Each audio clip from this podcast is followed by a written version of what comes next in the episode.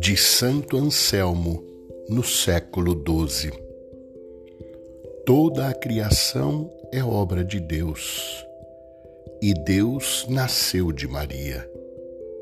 Criou todas as coisas e Maria deu à luz Deus.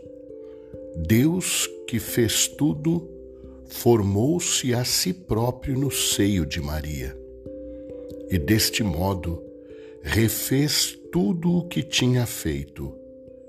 Ele, que pode fazer tudo do nada, não quis refazer sem Maria o que fora profanado.